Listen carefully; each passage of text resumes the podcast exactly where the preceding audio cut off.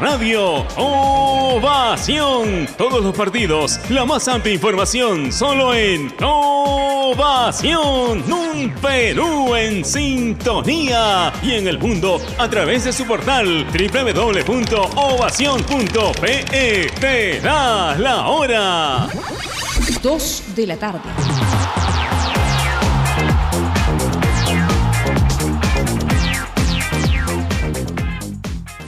Este es un espacio contratado. Radio Ovación no se responsabiliza por el contenido del siguiente programa.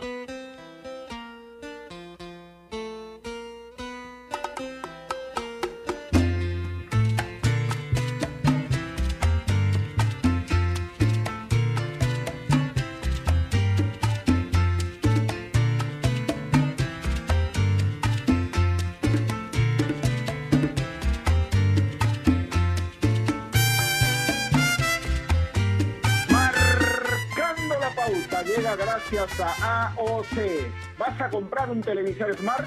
Con AOC es posible. ¿Qué tal? ¿Cómo les va? Buenas tardes. Bienvenidos a Marcando la Pauta aquí Innovación, la radio deportiva del Perú. Son las 2 de la tarde de hoy, martes 14 de julio del 2020. Hoy tenemos un, un lindo tema, un tema muy íntimo, digamos así. Y cuando digo íntimo no me refiero al apelativo con el que es conocido, digamos, popularmente la gente de Alianza Lima, ¿no? Sino que me refiero a un, a un tema muy profundo, muy, ¿cómo le puedo decir? Muy arraigado en, muchas costumbres. Porque hoy vamos a hablar, atención, hoy vamos a hablar de los vestuarios en el fútbol. ¿ah? ¿Cómo se debe manejar realmente un grupo de jugadores con trayectoria y que tienen mucho poder de influir en sus compañeros y en otras circunstancias también? ¿No? ¿Qué tan importante es esa primera charla con los jugadores cuando un técnico asume el cargo? ¿Ah? ¿Cuántas cosas se fabrican, entre comillas, en el interior de un vestuario? Y cuando hablamos de un vestuario, no nos referimos exclusivamente a los estadios, porque vestuarios hay en todos lados, ¿no? Hay en los gimnasios, hay en los lugares de entrenamiento, hay en, en diferentes sitios. Entonces, cuando se trata, por ejemplo, de un equipo de fútbol o de vóley, si quieren también, o de cualquier deporte, hay mil historias para contar ahí. Particularmente, a mí me tocó, entre comillas, vivir eh, por, mi, por mi trabajo profesional, estar en dos vestuarios de un equipo de fútbol, ¿no? Uno universitario y el otro Total Chalaco, el poco tiempo que estuvo en primera división. Y la verdad que se ve, se escucha y se notan tantas cosas, ¿no? Pero eh, realmente cuando uno está ahí adentro hay cosas que tiene que callar, porque como dicen, en el fútbol hay códigos, pero definitivamente, eh, normalmente en un vestuario de fútbol, la voz del líder es la del técnico, pero hay técnicos que eh, no permiten muchas cosas, ¿no es cierto? Por ejemplo, Ricardo Gareca en el, en el camarín de la selección no permite nada de color verde, no es, es, cabulero, cree mucho en esas cosas y cree que si hay algo verde, pues le va a traer mala suerte. Es una situación que se respeta y los jugadores así no estén de acuerdo, pues tienen que cumplirlo, por ejemplo. Ángel Comiso en Universitario, y lo hizo público además, no permite que haya un periódico, por ejemplo, un diario, ¿no? Porque él considera que no es bueno para la intimidad del plantel, ¿no? Y aparte del técnico, pues quien lleva siempre la voz cantante, así no sea el capitán, casi siempre es el jugador con más experiencia, ¿no? Y, y en un vestuario de fútbol, los chicos que recién comienzan tienen que saludar a los más grandes y cuando termina un partido tienen que esperar que los, los más experimentados se bañen para que ellos puedan recién asearse, ¿no es cierto? Hay, hay muchas cosas realmente que seguramente lo va a contar al- al- algún especialista con eh, su palabra autorizada seguramente. Pero lo que se habla, lo que se dice y lo que se vive dentro de un vestuario realmente a veces da hasta para escribir un libro, ¿no? Y los protagonistas seguramente saben de lo que estoy hablando. Así que este tema lo vamos a vivir, lo vamos a disfrutar aquí en Marcando la Pauta como todos los días. Hoy nos acompaña Giancarlo Granda, a quien ya saludamos. ¿Cómo te va, Giancarlo? Buenas tardes. Gerardo, ¿qué tal? ¿Cómo estás? Buenas tardes para ti, para toda la gente que nos escucha a través de los 620 de Radio Acción en Marcando la Pauta. Hoy vamos a hablar, como dirían algunos, del vestuario, ¿no? Los mitos del Mm. vestuario, lo que pasa dentro de, de los camerinos, los jugadores, voltean técnicos los jugadores, no voltean técnicos, eh, a ver, van para atrás, se puede decir, eh, no, a ver, son mitos. Yo le voy a decir algo, no lo sé en el fútbol peruano por lo menos, nunca lo he, nunca lo he vivido, nunca lo he escuchado, nunca lo he visto, o no lo recuerdo quizás. En el fútbol argentino hay un partido Quilmes Racing. Si Quilmes le ganaba Racing, Independiente prácticamente se iba al descenso. Le apuesto mi casa, mi auto y mi departamento cuando lo tenga a que ese partido Racing lo salió a perder. Y que me queda clarísimo, ¿ah? me queda clarísimo porque obviamente era que se vaya al descenso su máximo rival. E incluso algunos lo han manifestado. O sea, no, no manifestaron que salieron a perder, pero que no salieron a jugar con todas las ganas necesarias. Hoy imagino que vamos a hablar con un protagonista que nos va a poder esclarecer un poquito el tema sobre equipos que quizás, eh, jugadores que quizás no están tan comprometidos con el entrenador y no dan el 100% de sí para ganar un partido, ¿no? El tema del vestuario, cómo lo miran al técnico, porque también ahora con el tema de las redes sociales se mira todo, eh, el auto que tiene, cómo se viste, cómo se habla. Es un tema bastante rico el del programa del día de hoy. Sí, muchas veces, eh, Giancarlo y amigos oyentes, hemos conversado con diversos protagonistas. Y cuando me refiero a diversos protagonistas, por ejemplo, no me refiero exclusivamente a futbolistas. Hemos hablado con técnicos, pero ¿sabes quiénes saben realmente todas las historias que ocurren en un vestuario? Son los utileros, ¿no? Porque ellos son, por ejemplo, cuando un partido se juega a las 3 de la tarde, por decir, ellos llegan al estadio entre 11, en 11 y 12 del día, porque tienen que preparar todo. El futbolista llega al vestuario y toda la indumentaria que va a usar ese día, desde la cabeza hasta los pies, tiene que estar listo. Entonces ellos son los que tienen el trabajo más difícil, digámoslo así, más arduo en un vestuario y son los que escuchan y saben todo, pero absolutamente todo. Ahora, yo he conocido, por ejemplo, el vestuario universitario, y en, ese instante yo, yo entablé una amistad con Wilfredo Cosco, el popular Pajita, hice amistad con, con Zapatito, que le llaman también, ¿no es cierto? Y por supuesto con, con había otro personaje a quien a quien denominaban Piraña, por ejemplo, también, que era muy querido por los futbolistas. Y las cosas que conversábamos ahí, por supuesto, no, no, no se puede difundir, ¿no es cierto? Pero ellos son, digamos, los que se encargan de todo y saben todo de los futbolistas, todo, sus defectos, sus virtudes, sus tallas, sus gustos, eh, todo, saben todo. Entonces, este, y, paradójicamente, no siendo factores importantes para que un equipo salga de la mejor manera a la cancha y pueda rendir bien, pues son los que juegan un papel importante. Y repito, paradójicamente son los que menos ganan, ¿no? Entonces, cuando un equipo establece, por ejemplo, una escala de premios por partido ganado, por objetivos, ellos también entran en esa escala, o por lo menos hasta donde yo conozco, entran en esa escala porque consideran que son parte importante en el armado de un equipo. Ahora, por ejemplo, llega fin de año o fechas importantes, hay futbolistas que se matriculan con ellos también, ¿no es cierto? Le, les dan ahí su cariño, como se dice, simplemente porque se saben ganar el respeto, se saben ganar el aprecio, la estima, son muy queridos algunos, ¿no es cierto? Una gran mayoría, y por supuesto también que hay algunas diferencias bien marcadas. En Alianza Lima, por ejemplo, es un vestuario donde la salsa no puede faltar, y desde antes, es un vestuario donde hay eh, mucha criollada, donde hay muchas bromas, muchos chistes, ah, la, la risa está siempre presente, por supuesto, en los momentos indicados. Universitario es un, es un, digamos, un plantel más ¿cómo lo puedo decir? Quizás más calmado, digámoslo de alguna manera.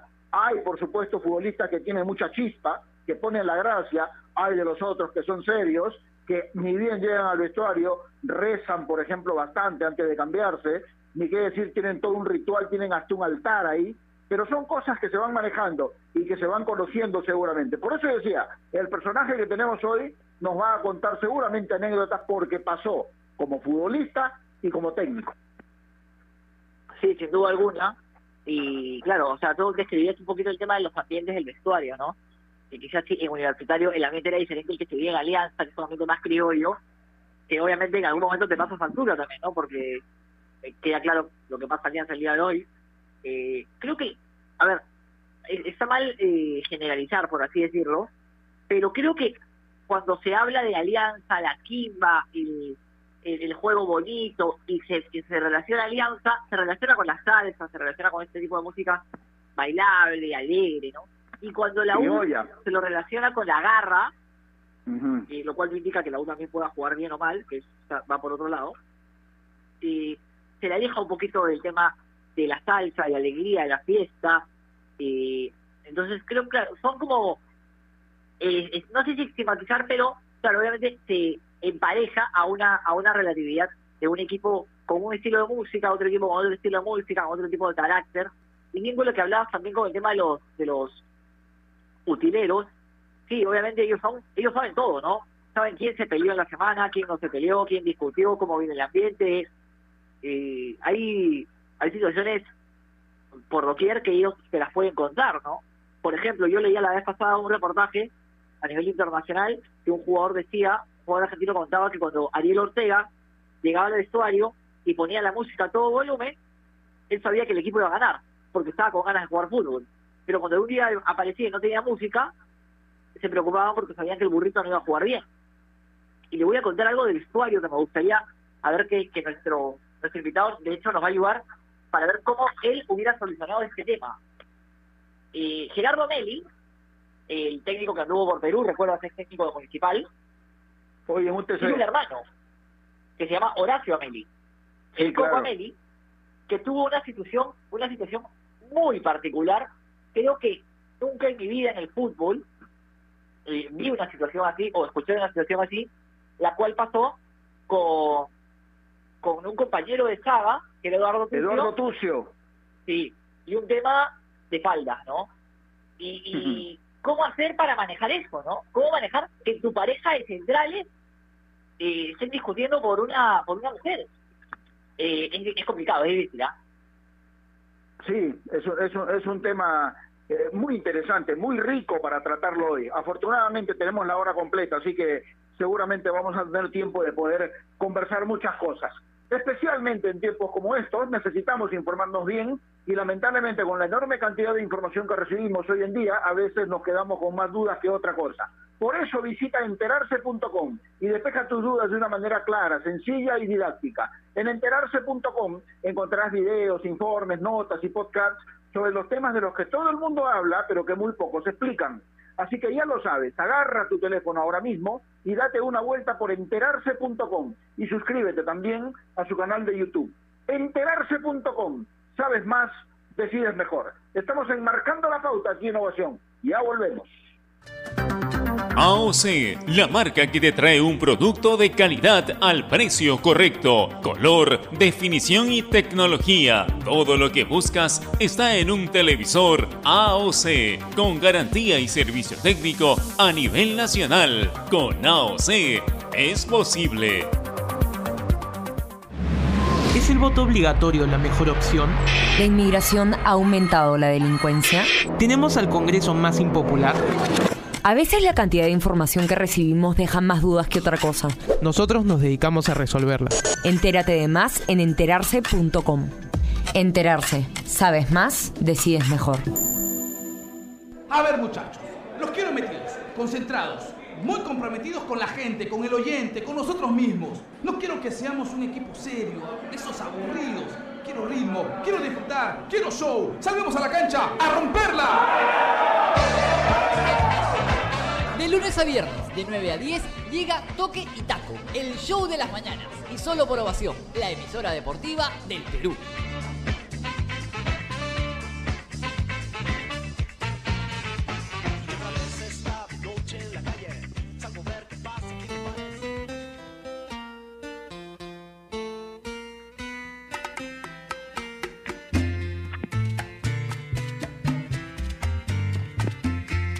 Dos de la tarde, 15 minutos. Seguimos en Marcando la Pauta, aquí Innovación, la radio deportiva del Perú, y hoy estamos con un tema muy interesante, muy rico, muy jugoso. ¿ah? Los vestuarios en el fútbol.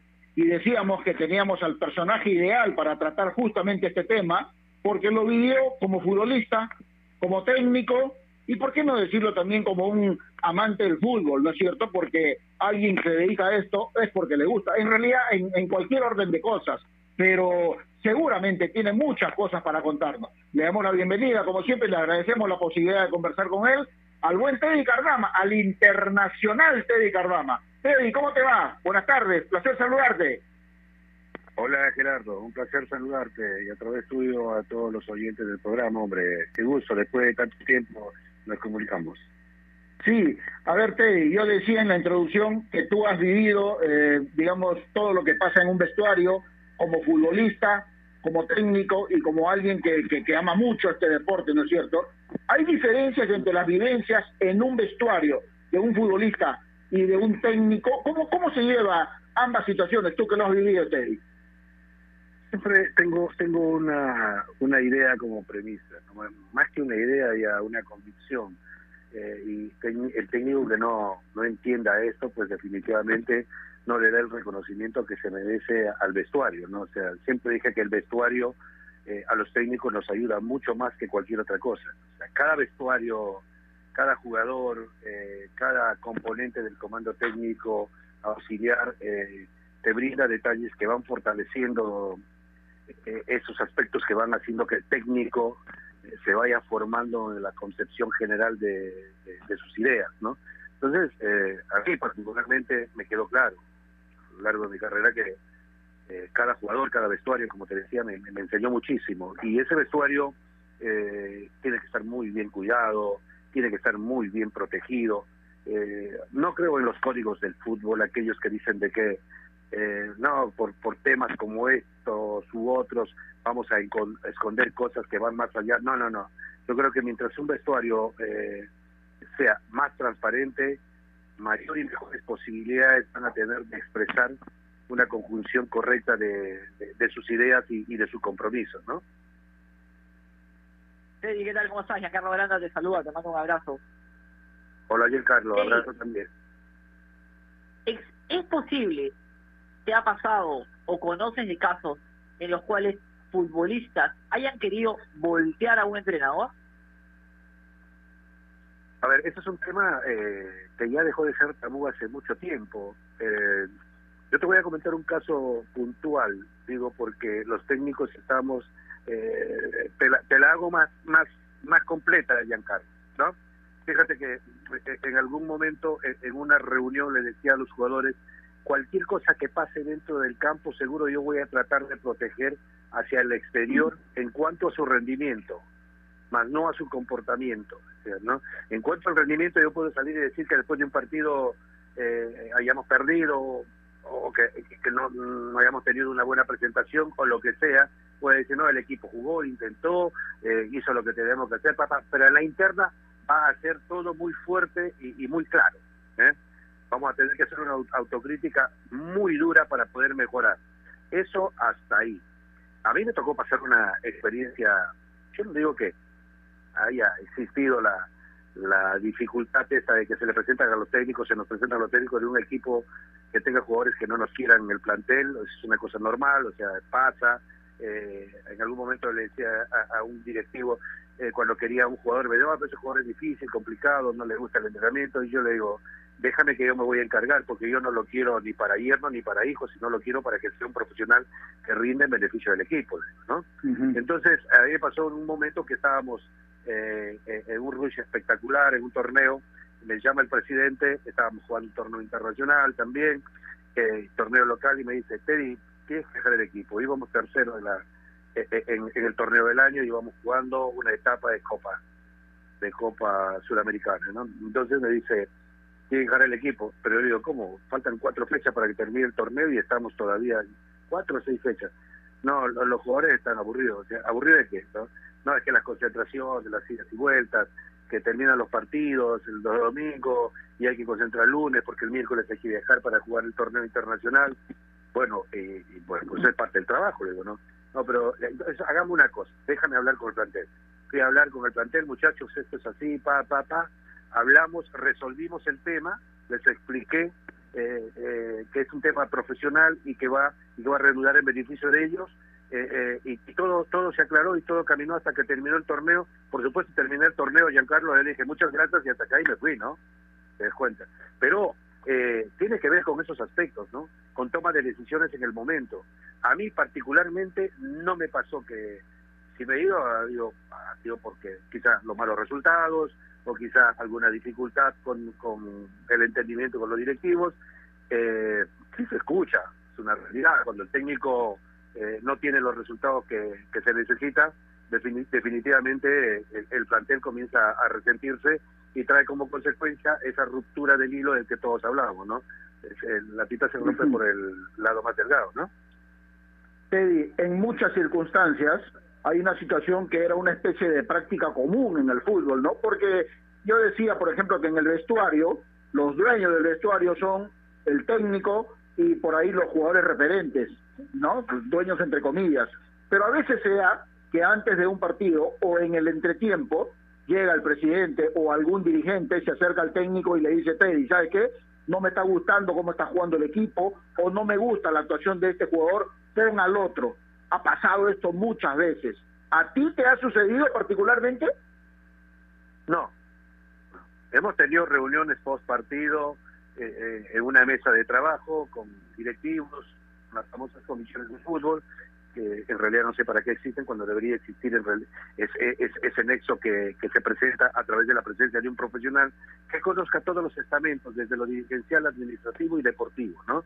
Sin embargo, en, algún momento se han presentado este tipo de situaciones y hemos hablado, profe, me parece, porque además el directivo tiene derecho de dar su punto de vista. En un mundo tan globalizado como, como el nuestro, o como como representa de pronto la presencia del fútbol en el contexto internacional, eh, la opinión del directivo también es importante. Ojo, ojo que los técnicos que decimos que eh, solo nosotros decidimos, eh, lo deportivo está perfecto, lo decimos nosotros, pero tiene que haber una concatenación de hechos, ¿no? Para que se pueda lograr un, objetivo eh, completo, porque si no la inversión que se realiza, ¿para qué está? Nosotros somos parte de un engranaje, ¿no? hemos conversado, hemos intercambiado ideas, hay que hacerle entender al directivo en una mesa de trabajo seria, no aquel que entra al vestuario y te dice, ya, profe, qué ha pasado, no sé, a, mí particularmente no me ha pasado, ¿no? Eh, al principio de mi carrera, sí, con un presidente, los jugadores nos agarraron, años atrás, ¿no? Cuando era muy explosivo, no quiero decir que ahora no lo sea, pero me manejo mejor, eh, los jugadores nos tuvieron que agarrar una, vergüenza en realidad, tenía 30 años y nos separaron porque eh, no me gustaba que toquen a mis jugadores los directivos, no o, o, que o que vayan y les digan algo, ¿no? Eh, en ese sentido.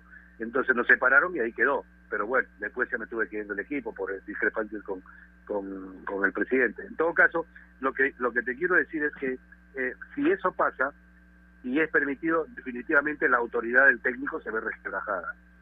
por no decir que desaparece totalmente y el jugador percibe eso, ¿no? El técnico debe estar capacitado para manejar eh, esos aspectos y el directivo debe, por encima de todo, mostrar el nivel que le corresponde. Si no está de acuerdo con la toma de decisiones de los técnicos o, con el manejo eh, del equipo o de parte del comando técnico, pues tiene toda la potestad, acompañado por su directiva, para tomar decisiones, ¿no? Sí, ¿alguna vez eh, tuviste un hecho de alguna alguna pelea en un vestuario de dos jugadores que se agarraran a golpes? Y si fue así, eh, o, quizás una discusión muy elevada, ¿cuál es la decisión que tiene que tomar el técnico en ese sentido? ¿Qué es lo primero que tiene que hacer? Sí, me tocó, me tocó, eso, eso pasa en todas partes del mundo, Giancarlo, tú sabes, ¿no? Me tocó eh, en un plantel eh, importante de una situación como esta, por supuesto tomar decisiones tiene que ver con llevar primero a los jugadores a conversar los tres, te, lo voy a comentar tal y como es, porque no solo hay que hay que decir que me pasó y, hasta ahí quedó, sino que hay que ilustrar a los que están escuchando, ¿cierto? ¿Qué es lo que puede pasar? Porque hay circunstancias que se presentan de una manera y, en otras distintas, ¿no? Entonces me tocó dos jugadores importantísimos, con mucho nombre, con mucho peso en el fútbol peruano, eh, al vestuario, listo, a la oficina, porque teníamos oficina, al técnico, los dos jugadores, eh, intercambio de ideas, intercambio de conceptos, intercambio de discusiones, por supuesto después de, del conato, ¿no? Eh, llegar a, un acuerdo, digo, un acuerdo que no quiere decir negociar con el tema de la disciplina, a un acuerdo en el sentido de que por encima de todo está el plantel.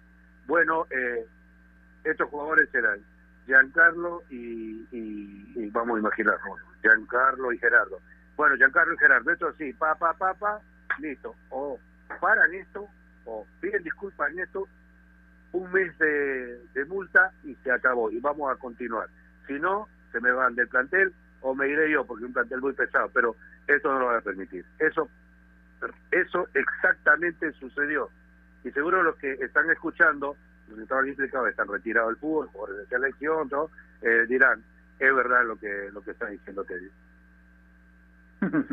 bueno, hay historias. Ahora Teddy, te tocó en tu carrera ser técnico de una selección sub-23, ser asistente de Pacho Maturana en una eliminatoria, y esa experiencia te da seguramente eh, muchas cosas para poder comentar.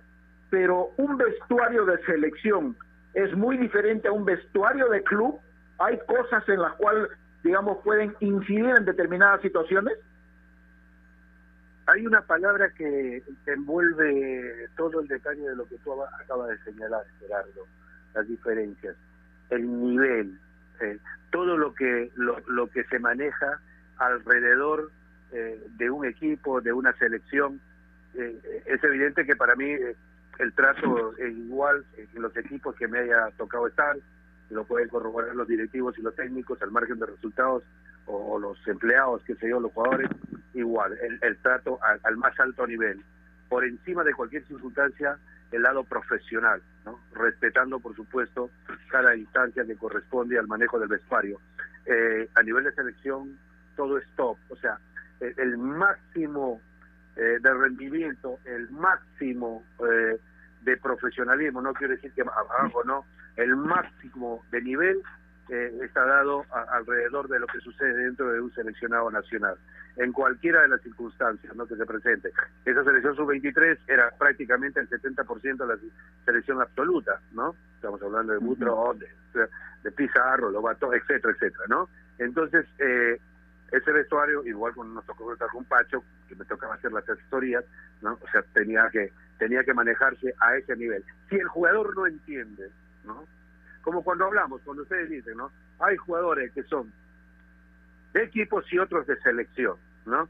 Bueno, a nivel de selección tiene que ser todo top, en el nivel de trato, en el nivel de trabajo, en el nivel de comportamiento y en el nivel del manejo del grupo humano eh, que repercute, repercute directamente al lado deportivo en el vestuario. ¿no es Entonces, todo al alto nivel. Si el jugador que es seleccionado no entiende que es la élite, definitivamente está en el lugar equivocado. Y el técnico que no entiende eso también, repito, al margen de cualquier circunstancia de resultados adversos o, favorables, si el técnico o jugador no entiende eso, definitivamente no merece eh, estar en esa posición, ¿no? Ahora, Teddy, cuando un entrenador llega a un vestuario nuevo, o sea, se presenta más allá de las palabras y obviamente del convencimiento del DT, eh, a través de, lo que le diga a los jugadores, porque el técnico los tiene que convencer. El futbolista se da cuenta cuando un técnico se florea, por así decirlo. Pero más allá de eso, el futbolista ahora también se mira todo, ¿no? El zapato, el jean, la camisa, el reloj. se mira todo. Es verdad, es verdad, es verdad. Lo que sonrío porque es verdad. Desde que llega, el primer día que llegas al vestuario, el jugador, el jugador, como dicen en Argentina, ya te dicho y como decimos en el Perú, ya te manchó, ¿no? ¿Eh? es evidente que algunos, por trayectoria, tenemos eh, eh, mucha más, no sé, afinidad con la recepción, ¿no? Pero igual, igual el jugador está pendiente de cómo caminas, lo que gesticulas, qué es lo que haces, qué es lo que dices, cómo te expresaste. Eh, eh, cada paso que vas dando termina siendo casi una un examen que le vas eh, brindando al plantel, ¿no? Porque el plantel te evalúa también, no solo el técnico evalúa, ojo a esto. Sin embargo, el técnico tiene otra posición dentro de, de, lo que es la, esfera de, ese compromiso que significa el estar eh, el plantel junto al comando técnico. ¿no es así? Es una espera, es un círculo que, que para muchos es intocable, ¿no? Para muchos es intocable porque se tiene que generar esa, esa simbiosis, esa, esa, esa conjunción de factores que permitan ese intercambio eh, entre los conocimientos del técnico y, y, la capacidad del jugador para encontrar el máximo rendimiento. Entonces, el jugador, el, el, el plantel, evalúa tanto como el técnico evalúa a sus jugadores. ¿Se cuenta? Evalúa al técnico, digo, el plantel, tanto como sus jugadores como, como el técnico a los jugadores. Entonces, cada detalle que tú acabas de marcar, eh, Gianfranco, terminan siendo, te voy a decir, determinantes. Ojo. Por eso hablo de la élite, por eso hablo de alto grado de nivel profesional eh, para poder conducirse al frente de un plantel que, que por supuesto trae, trae encima de ellos, hablo del plantel, de la institución, del equipo, mucha responsabilidad, ¿no? O sea, por eso digo, el, el cargo que le dan al técnico es de confianza y el técnico asume la responsabilidad de conducir un grupo humano orientado hacia el alto rendimiento deportivo. Hablando de responsabilidades, mi estimado Teddy, eh, hay un hecho muy marcado que pasa siempre en los vestuarios, ¿no? Porque previo a un partido y, y después del, del digamos, del, del, del, día previo a la concentración, el técnico, mediante el jefe de equipo a veces, suele publicar la lista de los concentrados mayormente en esa lista están los que casi siempre salen, ¿no es cierto? Pero eh, aquel que de repente considera que en la semana entrenó duro y tiene los méritos, entre comillas, para estar en esa lista y no está, casi siempre termina descontento. ¿Cómo se maneja esa situación sabiendo que tienes a tu mando como 30 profesionales y solo 18 o 20 pueden ir a la concentración nada más? Sí, es verdad, Gerardo, porque... Eh son 30 formas distintas de vivir, de sentir, uh -huh. eh, de pasar el día a día en familia, en el trabajo, ¿no? Eh, es imposible, digo, eh, es imposible que haya conformismo o conformidad o como quieras llamarlo, o, o, o, complacencia de parte de un jugador que para eso se prepara a estar en el campo de juego, ¿no? Sin embargo, las cosas tienen que estar precisadas desde el inicio del torneo. Esto es así, o sea, a estos jugadores los pedí yo, todos ustedes son jugadores que solicité, que algunos no llegaron conmigo, pero están acá, pero si están acá es porque yo los necesito. En todo caso, acá la competencia, eh, frases comunes que lo van a, lo, las van a escuchar Gerardo, Giancarlo, acá en, en Sudamérica, en, eh, lo van a escuchar en Europa, en África y en Asia, no hay nada extraño, lo mismo que me escucha decir seguro le vas a escuchar decir a cualquier técnico del mundo, decir, muchachos, el compromiso es total, yo los quiero a todos, los quiero bien preparados, el que esté eh, a, a, a, a, mi entender como técnico y, y, en razón del comando técnico, para jugar este partido, lo jugará. Ahora, el problema comienza cuando el técnico no tiene la, eh, la convicción necesaria y, y, comienza a, hablarle al jugador de situaciones extrañas o distintas a la realidad. ¿eh? ojalá puedan jugar todos, digo, ojalá podamos tener esa posibilidad de jugar un partido con 11 jugadores y el siguiente otro porque todos están igual de preparados, ¿no? Sin embargo, también tengo que agregar algo ahí cuando yo escucho que algún técnico dice, eh, este jugador no está por bajo rendimiento, definitivamente eh, es un atentado para contra el propio técnico porque los técnicos estamos en la obligación de sacar el máximo de rendimiento. Ningún jugador va a estar contento de estar en el banco, inclusive, o de estar fuera de la nómina. ¿no? va a depender mucho de, del día a día. Es más, el post partido termina siendo mucho más importante con los que no jugaron para que con los que jugaron, porque con los que jugaron hay que hacer el trabajo regenerativo, hay que hacer el trabajo de formación corporal, etcétera, etcétera, el trabajo coordinado con el fisiólogo, con el médico, con el con el preparador físico y hay que tener punto en el trabajo intentando adjudicar eh, realidad de juego para acumular carga de trabajo para los que no estuvieron en la nómina y estén aptos para que en la siguiente semana puedan ser considerados. Supuesto ya depende de la convicción personal y la dedicación de, de cada jugador ser parte importante de, de un plantel en el que el técnico fue claro al principio al decirle eres importante y depende de ti. Así de simple. Perfecto, sí, coincido totalmente con lo que con lo que menciona Teddy, e incluso a ver, y, ya para ir cerrando de mi parte, Teddy, algunos entrenadores dicen que es, es, muchas veces más complicado manejar el éxito que la derrota, ¿no? Sobre todo por los egos de los futbolistas. Es totalmente cierto. Eh, fíjate que, que, en el éxito mm, ciertas situaciones quedan eh, flotando en el aire. Eh, no tendemos a, darnos cuenta de detalles que son eh, fundamentales para que haya una progresión, digo, en cuanto a crecimiento en el rendimiento, ¿no? cuando la situación es dura, complicada, pues yo digo, no hay que hacer diferencias cuando se gana o se pierde, cuando la situación viene con, yo no voy a, no, voy a decir derrota en el sentido general de lo que significa el fracaso, ¿no? Cuando la situación viene con derrota uh, o con malos resultados, eh, como que se prenden ciertos niveles de atención, los niveles de atención como que se ponen más sensibles, ¿no? Todas esas fibras están atentas a las cosas que puedan pasar y no debe ser así, no debe ser así, ¿no?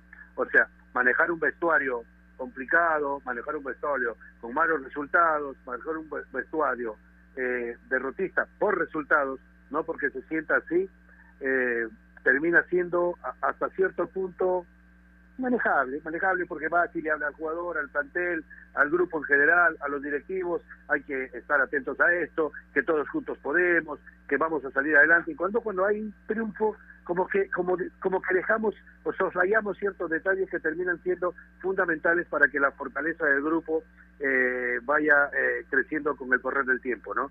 Definitivamente el fútbol tiene que ver con eso, Giancarlo. O sea, eh, ganar o perder es una, una realidad. En el medio hay el resultado del empate, pero refiero al contexto, ¿no? Pero ganar o perder es una realidad. O sea, triunfar o, o, salir derrotado también es la, realidad del juego, ¿no?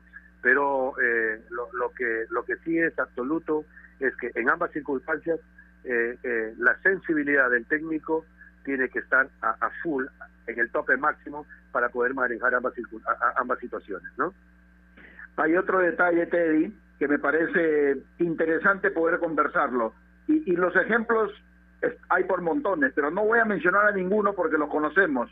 ¿Qué pasa cuando un técnico es menor que dos o tres jugadores del plantel que son mayores que él, que tienen mucha experiencia y tienen manejo también en el vestuario? ¿Cómo tiene que conducirse un técnico en esa circunstancia? Uy, ahí sí, ahí sí la cosa es este eh, no complicada, sino difícil de, mencionar porque ah, me tocó pasar, pero lo pasé de forma natural que me di cuenta. Por ejemplo, cuando llego a dirigir a Alianza Atlético de Sullana tenía 28, 29 años, había jugadores que tenían 30, 32, 33. Y cuando llego a universitario tenía jugadores que eran mucho mayores que yo, o por lo menos un año mayores que yo, con un recorrido importante, el caso de, no sé, de, de José Carranza, aprecio mucho, siempre estamos en contacto, con Oscar Ibáñez, que tenemos la misma edad, con tenía Roberano en Sillana, que tenemos la misma edad, o sea, no me percaté del tema, no me percaté del tema, simplemente eh, eh, estuve centrado en lo que es el equipo, el plantel, eh, el desarrollo del trabajo y sacarle el máximo rendimiento. En todo caso, si tendríamos que dar una posición o, expresar una posición en relación a eso, el técnico tiene que estar siempre eh, no por encima del jugador, ¿no? ni por encima del cargo, sino por encima de una situación que lo pueda agobiar. Puede ser el factor humano, puede ser el factor logístico, puede ser el factor infraestructural o, no sé, o institucional. O sea, yo creo que el técnico cuando decide, ¿no? Ya, por decisión propia puede ser, o de repente por, por convicción de los directivos para contratarlo, cuando ya está eh, sobre o con la responsabilidad sobre los hombros, lo único que tiene que hacer es desarrollar sus convicciones en base a lo que se le presenta, ¿no? Y lo que se le presenta al técnico siempre es esto, tratar de encontrar el mejor rendimiento del jugador a través del desarrollo de su metodología, tan simple como eso. Más allá de eso, yo no he tenido problemas, te digo, ¿no? Es universitario, jugadores, ya te hablaba, Ibáñez, Rivera, Del Solar, este, ¿cómo es? Grondona, Maldonado y todo, y, y, era, para mí, era, respetando por supuesto la trayectoria, era como estar trabajando con los chicos de, de, de, la reserva o de juveniles cuando trabajaba en Cristal, pero con otro nivel de entendimiento y de rendimiento, por supuesto, por el alto nivel de, de, de, de comportamiento y, y, de cualidades que tenían, ¿no? Bueno, Teddy, realmente no me equivoqué, creo que es muy jugoso lo que, lo que pudimos conversar. Estoy seguro que hay muchos temas más, pero bueno, te agradecemos como siempre la disposición de conversar. Te mando un abrazo, que estés bien. Abrazo, Giancarlo. Abrazo, Gerardo. Estamos siempre a la orden. Buenas tardes. Listo. Teddy Cardama estuvo con nosotros en este tema que estamos tocando sobre los vestuarios en el fútbol. Especialmente en tiempos como estos necesitamos informarnos bien y lamentablemente con la enorme cantidad de información que recibimos hoy en día, a veces nos quedamos con más dudas que otra cosa. Por eso visita enterarse.com y despeja tus dudas de una manera clara, sencilla y didáctica. En enterarse.com encontrarás videos, informes, notas y podcasts sobre los temas de los que todo el mundo habla, pero que muy pocos explican. Así que ya lo sabes, agarra tu teléfono ahora mismo y date una vuelta por enterarse.com y suscríbete también a su canal de YouTube. Enterarse.com, sabes más, decides mejor. Volvemos luego de esta pausa. AOC, la marca que te trae un producto de calidad al precio correcto. Color, definición y tecnología. Todo lo que buscas está en un televisor AOC, con garantía y servicio técnico a nivel nacional. Con AOC es posible. ¿Es el voto obligatorio la mejor opción? ¿La inmigración ha aumentado la delincuencia? ¿Tenemos al Congreso más impopular? A veces la cantidad de información que recibimos deja más dudas que otra cosa. Nosotros nos dedicamos a resolverla. Entérate de más en enterarse.com. Enterarse. Sabes más, decides mejor. A ver, muchachos, los quiero metidos, concentrados, muy comprometidos con la gente, con el oyente, con nosotros mismos. No quiero que seamos un equipo serio, esos aburridos. Quiero ritmo, quiero disfrutar, quiero show. Salvemos a la cancha a romperla. De lunes a viernes, de 9 a 10, llega Toque y Taco, el show de las mañanas. Y solo por ovación, la emisora deportiva del Perú.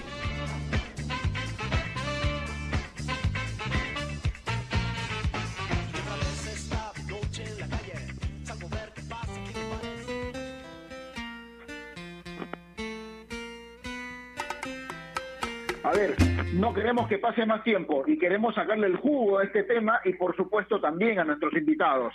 ¿no? Estamos hablando de los vestuarios en el fútbol y quien ha vivido mucho, eh, digamos, por lo menos en su estadía en nuestro país, primero como asistente de Gerardo Peluso y después con su propio cuerpo técnico, tiene la disposición siempre de conversar con nosotros.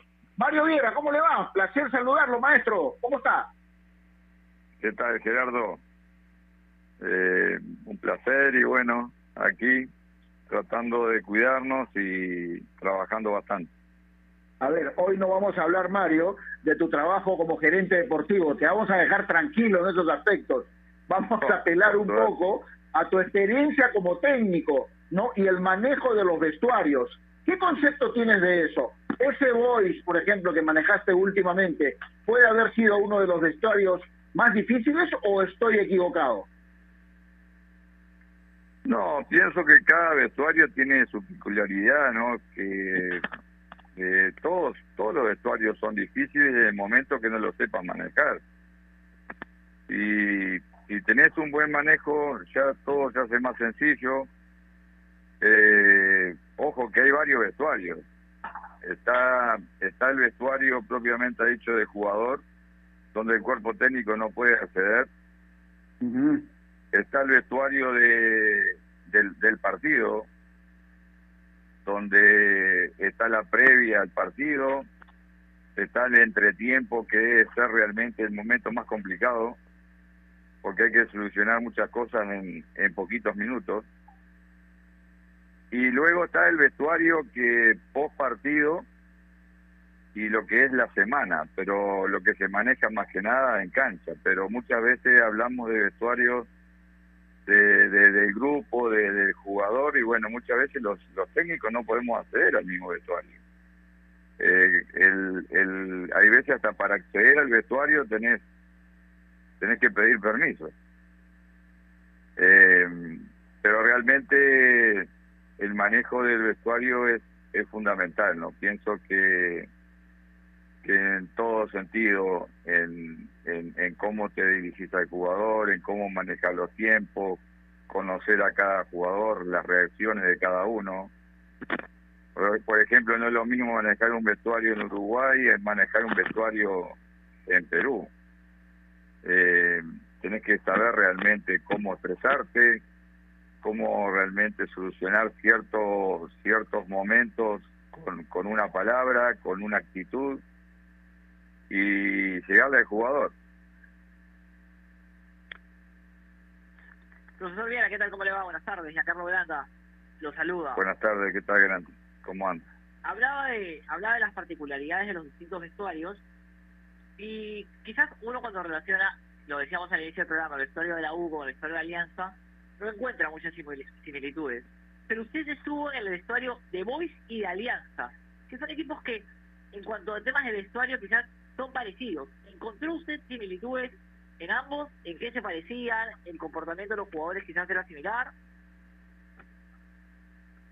Yo le puedo decir algo que, que he vivido en el fútbol. Cuanto más jugadores de experiencia tenés, cuanto más jugadores, manejar jugadores de trayectoria, más fácil se te hace el vestuario. Eh, complicado cuando cuando no tenés jugadores donde no tenés respuesta, ¿no? Cuando tenés jugadores que muchas veces ellos mismos te solucionan muchos problemas del vestuario por su experiencia o por su calidad de persona. Yo pienso que los que llegan generalmente llegan no, no por casualidad, no solamente por las condiciones técnicas que tenga el jugador, sino también por, por las condiciones humanas, por su profesionalismo. Y muchas veces esos vestuarios que parecen complicados, como lo de Alianza o como mismo del Boys, eh, se te simplifican. Porque esos mismos jugadores muchas veces te ayudan a sacar adelante eh, diferentes momentos, diferentes situaciones.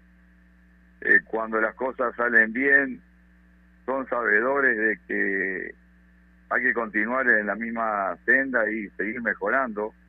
Y cuando las cosas están mal, esos mismos jugadores de experiencia son los que muchas veces eh, ponen la calma y bueno, dado a todo el recorrido que tienen, te soluciona muchos problemas. Diferente cuando tenés un vestuario en el cual son chicos jóvenes, sin experiencia, y que realmente uno tiene que ser el, el, el, única, la única cabeza que debe implementar una idea o proponer una situación o salir de una situación con lo que uno solo propone. En cambio, cuando tenés varias opciones, cuando tenés capitanes realmente positivos, eh, realmente el vestuario se hace, se hace mucho más fácil, ¿no? Mario, el, el, el vestuario post partido es el más eh, difícil para manejar por un técnico porque cuando ganas está todo lindo, todos felices y a esperar el siguiente entrenamiento. Pero cuando pierdes, ahí sí la situación es complicada. ¿Qué cosa tiene que hacer un técnico para hablarles en el momento preciso después de una derrota en el vestuario a los jugadores? Yo personalmente, si, si lo defino por momentos, eh, para mí el, el, momento más complicado es el entretiempo.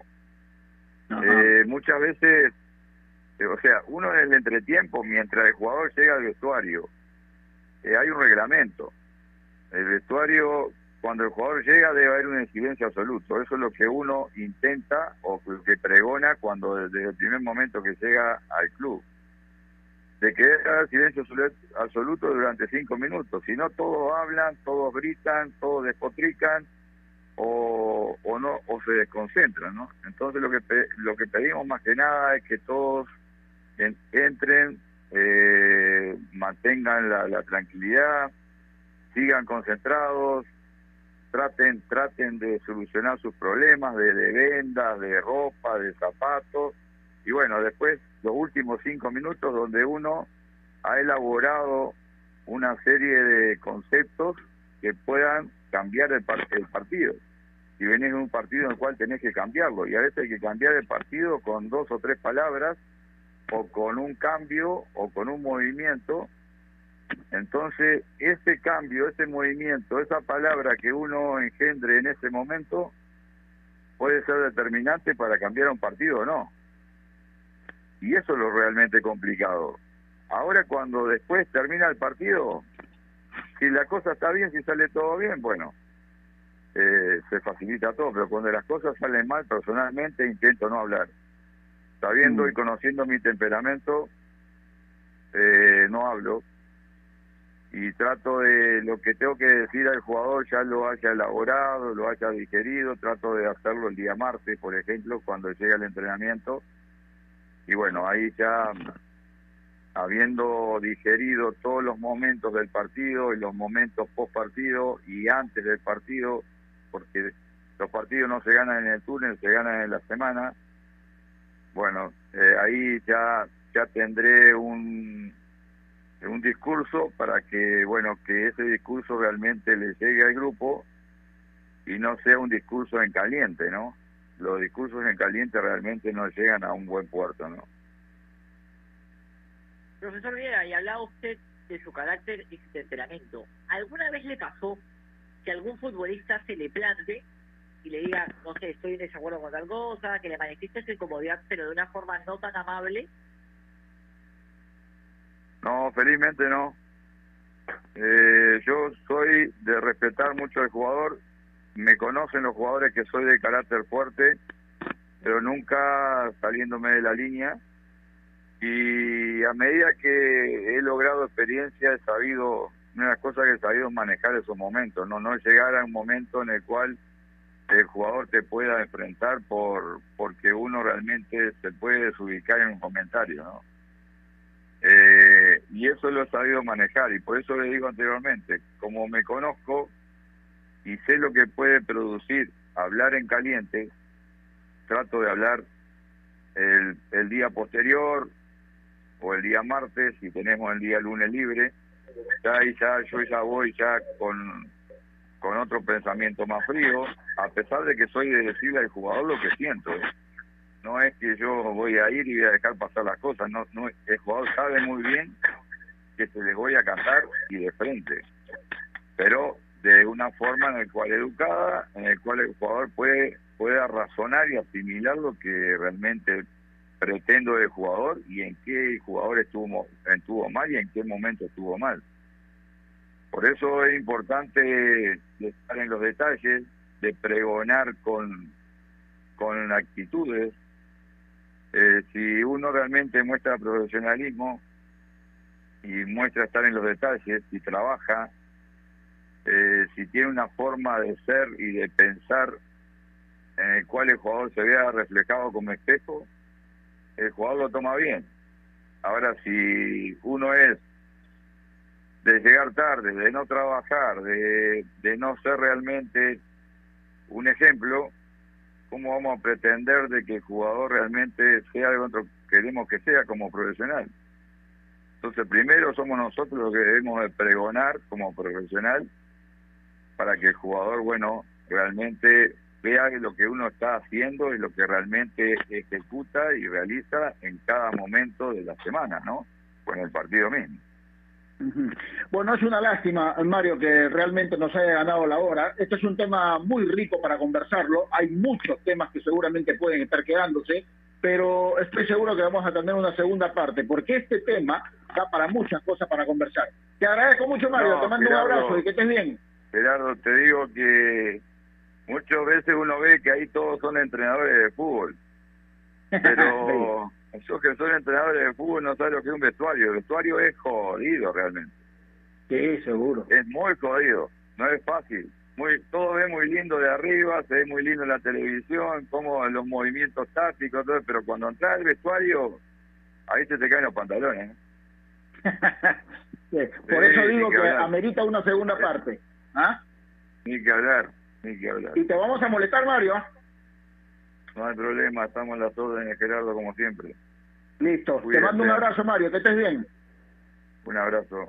Chau, chau. Listo, Mario Viera, técnico de fútbol, hoy gerente deportivo de Manucci, estuvo con nosotros.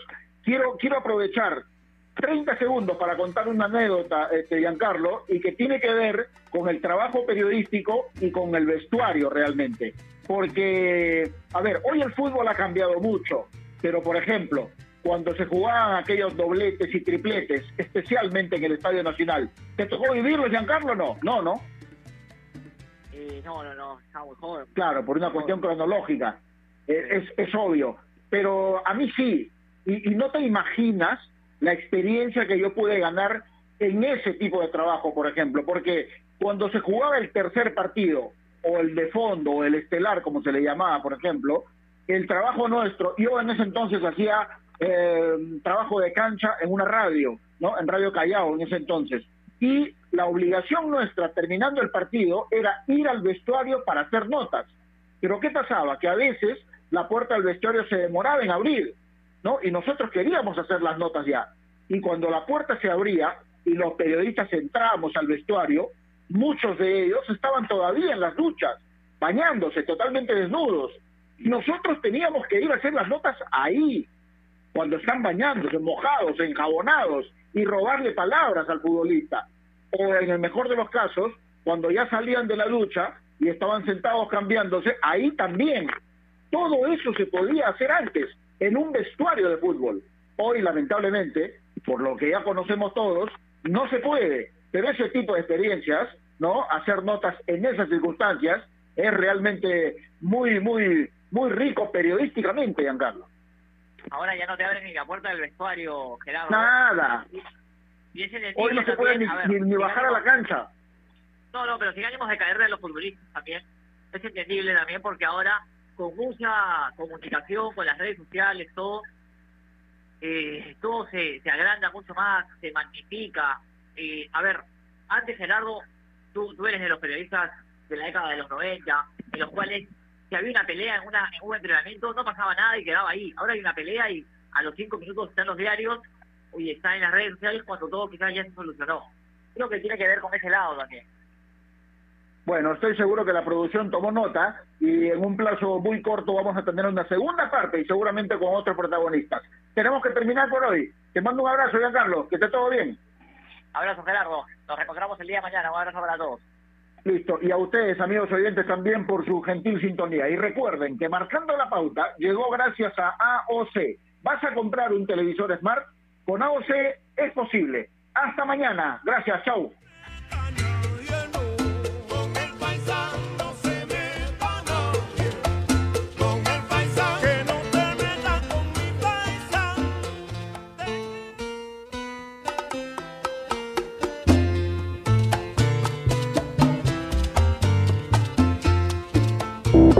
Ovación.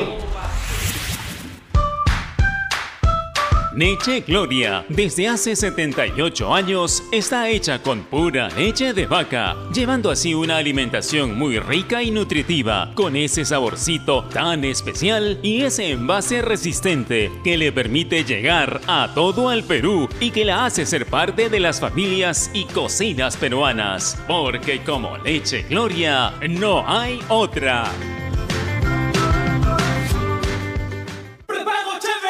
Aburrido en tu casa, ya te vas a dormir. Tranquilo que conectado te puedes divertir. Cinco soles, cinco días y así todo va a fluir. Muy fácil y sencillo. ¿Qué más puedes pedir? Sigamos siendo chéveres. Recarga desde casa y por 5 soles llévate 5 días de redes y llamadas ilimitadas. Solo recarga, acepta y activa. Vale hasta el 31 de julio de 2020. Costo 5 soles. Obtienes llamadas nacionales, Facebook, Twitter y WhatsApp. Restricciones en claro.com.pe. Nuestro compromiso con el país es más grande que cualquier reto. Por eso, seguimos trabajando desde casa para darte lo mejor de nosotros. Unimac está para ti, ahora y siempre. Cervosa, más de 20 años de experiencia en el rubro logístico minero respaldan la calidad de nuestro servicio. Contamos con un equipo altamente especializado y una flota de camiones de última generación. Transportamos combustibles y concentrado de mineral con el respaldo de la certificación Trinorma a nivel nacional e internacional. Cervosa, transportando seguridad y confianza. Visítanos en www.cervosa.pe. Cereales Humana. Cereales a base de maíz, libre de aceites y grasas. Cereales Humana. Mejor textura, mejor crujencia. Cereales Humana. Los nuevos cereales que ahora vienen con diseños de tus superhéroes favoritos. Avengers y Spider-Man. Disfrútalos. Producto alto en azúcar. Evitar su consumo excesivo. La Liga 1 Movistar al alcance de tu mano. Descarga tu aplicación Radio Ovación para iOS y Android y vibra con toda la transmisión de los partidos de la Liga 1 Movistar. Solo por Ovación. Un Perú en sintonía. Te da la hora. 3 de la tarde.